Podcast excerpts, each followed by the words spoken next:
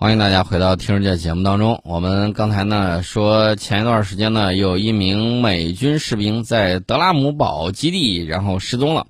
现在呢，好不容易给找着了，人已经没了，啊，就是这么样一个情况。而且呢，我们看到德拉姆堡和美军第十山地师的代理指挥官福克准将呢，在一份声明里面说：“他说我们感到非常震惊，目前还不清楚哈里斯是在哪儿被发现的。”美军官员呢表示正在进行调查。根据这个德拉姆堡公共事务办公室的说法，这个哈里斯最后一次现身呢是在这个应该是上周四晚上八点到周五早上六点半之间啊，曾前往沃特顿市进行某种形式的车辆交易，此后呢就再也没有现身。按照美国军方的说法，多个州的警察机构呢也加入了调查。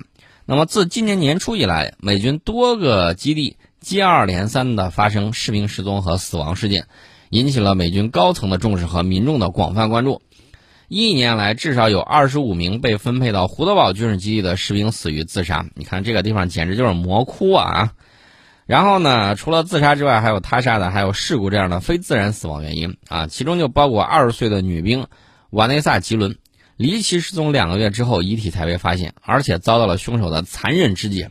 那么这个里头到底是谁干的这个事情？极有可能是他们基地之内的。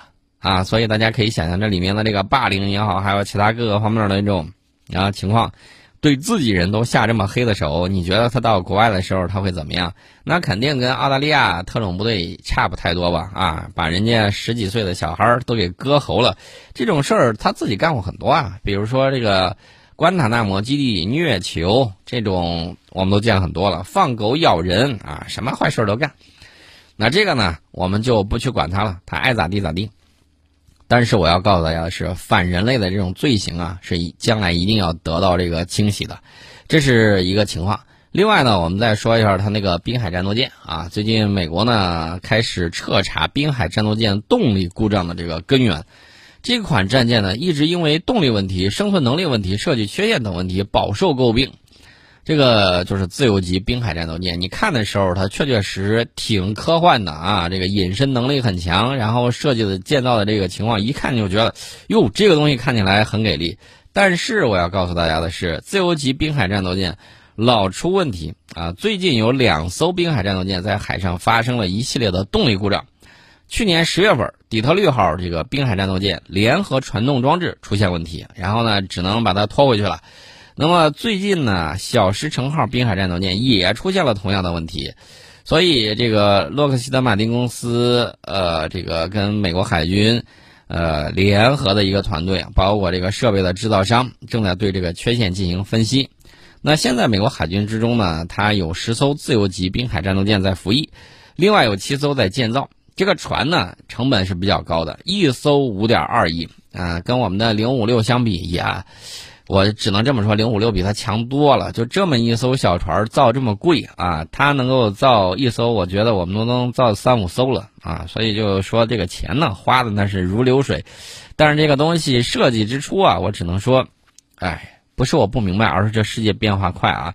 当时他认为滨海战斗舰可以飙这个高速，足以对这个黄水海军啊造成足够大的这种威胁。但是万万没想到。我们迎来了下饺子的时候啊！这个下了饺子之后，他当然就比较郁闷了。而且这个滨海战斗舰呢，被他们自己的媒体称为“小破船”啊，这个小小破船。呃，当然还有媒体，媒体这个美国媒体呢，我觉得已经发挥了很很怎么说呢？他自己黑自己啊！我直接说吧，他给滨海战斗舰起了一个新绰号，说是叫“漂浮垃圾堆”。他们自己说的啊，这个我只是引用一下，不关我事儿啊，我只是说一下啊。小破船漂浮垃圾堆，我不知道当初他们到底是怎么去搞的。另外，我顺便说一下，这个美国空射高音高超音速导弹实验失败了啊，怎么回事呢？说是因为一个愚蠢的错误。其实我想说啊，这个东西呢，主要原因应该多考虑考虑什么呢？多考虑考虑你这个里头雇佣了多少印度裔的这个啊，印度裔的这个程序员。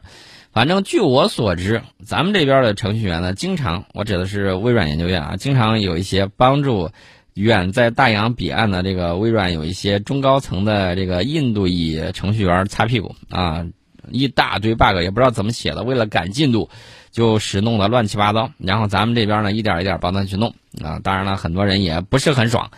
那至于说这个美国的高科技企业有大量的印度裔高管啊，这个一方面呢是美国人对印度裔比较信任，另外一方面呢就是 印度裔一去了之后，通常拖家带口一去去一群啊，比较抱团儿，这也是人家的一个特点。但是呢，就技术而言，通常是萝卜快了不洗泥，各种各样出问题啊。这个问题呢，从波音飞机到这个高超音速导弹啊，等等等等。或多或少都跟他们有一定的这种关系。那么这个愚蠢的错误到底是啥呢？洛克希德马丁公司的这个空射吸气式高超音速武器概念原型机没有能够成功的从 B 五十二 H 上分离啊！这个 B 五十二轰炸机这个这个驾驶员呢，一摁按钮投弹，然后呢，哎，不好意思，还在上面挂着，再摁还在上面挂着，这咋回事啊？分离不了啊！呃，出不去啊，导致导致了此次试射失败。这个事情还是很很让人觉得有意思的，没有能够从母机上分离，啊，这是相关的这个情况。所以说呢，大家就认为这是一个非常愚蠢的错误，而且是最基础的错误。他说，消息人士说，这不是设计问题，是愚蠢的错误。到底是怎么个愚蠢法，我就不清楚了。呃，那么其实呢，他最新研发的。有一款啊，空射吸气式高超音速武器概念原型机，在今年五月份测试的时候，意外的脱离了 B 五十二 H 载机，随后呢被及时销毁。你看，要出去的时候出不去，要么呢就是还没准备出去的时候已经甩出去了。这个这个这个这个情况呢，怎么说呢？反正后来我看那个。美国国防部高级计划研究局发言人说，今年五月份有关高超音速导弹原型弹脱离 B 五十二 H 然后被销毁这个消息是假新闻，反正你真真假假我不清楚。我看这个美国航空周刊网站他发的消息说是意外脱离了这个 B 五十二 H 载机，随后被及时销毁。你觉得到底是谁说的对，谁说的不对？我也不清楚啊。我只能说这个。呃，就是空射吸气式高超音速武器，是一种采取了超燃冲压技术的吸气式高超音速巡航导弹，采用碳氢燃料作为推进剂。呃，它的这个飞行速度呢，在大气层之内达到六马赫啊，体积很小，射程比较远，而且突防能力很强，打击精度也很高。美国空军呢，计划让 F 十五、F 三十五和 B 五十二 H 等的战机呢，挂载这种空射吸气式高超音速武器，来打击对方的纵深目标。这个计划呢始于二零一四年啊，到目前来看呢，它的这个进度呢相对来说有点滞后，因为什么呢？因为俄罗斯的这个匕首啊、锆石啊什么之类的，该装备都装备了，所以美国现在搞的这个东西，你看实验一回啊，不管是人家是捕风捉影，还是这个是谣言也罢，那反正说明你这个东西没有整利索，这是事实。这一次啊，大家也看到了，摁了按钮出不去，这也挺吓人的。这是另外一个情况啊，我们就简单的给大家说一下。美国空军呢，目前拥有两种高超音速武器项目，分别是空射快速反应武器，还有一种呢是高超音速吸气式武器概念。这两个项目都处于研发阶段。呃，至于说它的这个空射快速反应武器，可能会在今年年底进行测试啊。至于说这个测试，我看也没剩几天了，还有一周的时间，能不能搞定这个我就不清楚了啊。呃，这个事儿呢，还是技术方面的东西。技术方面的东西呢，还是需要他自己认真的去研究。搞不定的时候呢，就是搞不定；搞定的时候呢，就是搞定了。所以这个东西我们也帮不了你，只能跟你说一下，提醒一下，该做什么事儿呢，注意去做。呃，除此之外啊，最近还有一个东西特别有意思啊，就是在昨天的时候，当地时间啊，十二月二十三号，美国总统特朗普正式否决了一项法案。什么法案呢？就是对中国最为强硬的七千四百亿美元国防授权法案，呃，真给否了。之前他在推特上就威胁要否决，那最近果然否决。呃，特朗普呢给出了五个理由，其中涉及军事基地改名，然后呢，通信规范法第二百三十条，具体是啥我也不清楚啊。反正他说此次国防授权法案是一份送给中俄的礼物啊，这个我不太明白他为什么这么讲。但是特朗普这次否决呢？这次否决，我只能这么说啊，这个在美国两党之间呢，引起了轩然大波啊！不仅众议院议长佩洛西呢说这是鲁莽的行为，就连参议院的共和党领袖麦康奈尔也罕见的与特朗普决裂啊！下周的时候，美国国会可能要投票推翻特朗普的否决，这是否定之否定，啊，至于说他们为什么闹出来这个事儿，这个我就不清楚了。反正我觉得，董王在一天还是很有意思的啊，呃，从来没有人，从来没有哪个美国总统能够这么夸张的，能够这么真实的，呃，表现出美国真实的意图啊。他在推特上自我吹嘘说，没有人比他工作更努力，也没有人比他，呃，比他批准给军队的钱更多。他说，在他任期之内，几乎重建了美国军队。而法案未能阻止《通信规范法》第二百三十条中非常危险的国家安全风险，因此呢，这将使美国的情报工作举步维艰。那么，美国的这个《通信规范法》第二百三十条一直保护推特、谷歌和脸书等公司免于为用户发布的内容负责，同时呢，又给予了平台审查用户发布内容的自由。当然，特朗普方面呢一直对此不满，并且希望在国防法案中附加一条条款。以消除第二百三十条的规定，那可不是嘛？他在推特上这样发了个东西，马上就被打上了这个虚假的这个标签，你搁谁谁也受不了，何况一国的总统，对不对？完全是把他给弄毛了。所以这个董王在声明里头就说了，第二百三十条款助长了外国虚假信息在网上的传播，对美国的国家安全和选举诚信构成了严重威胁，必须予以废除。呃，其实不要管他说的多么冠冕堂皇。折腾一圈其实为了还是自己那点小九九啊，这个我们看的也很清楚。呃，至于说他怎么去折腾呢？到下一周又会出什么样的这个问题，这个我们且不管。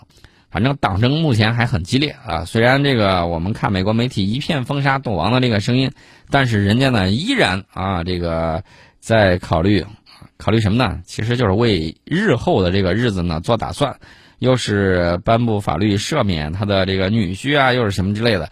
反正呢，就是你看我没有建设的能力，我有捣乱的能力。如果你不想让我捣乱，你就得给我谈谈谈条件。这又到了交易的艺术的这个环节了。那这个事情呢，咱们就不管他了啊，他们的事情他们自己去办。我们先进一下广告，广告之后跟大家接着聊。欢迎大家回到听世界节目当中。我们不管美国的这个滨海战斗舰到底是小破船还是漂浮的垃圾堆。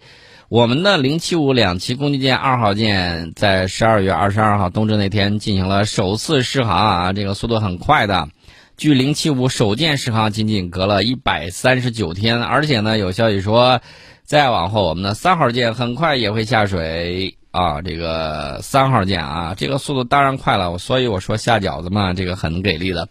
零七五两栖攻击舰呢，你看就是像那个小航母一样，对吧？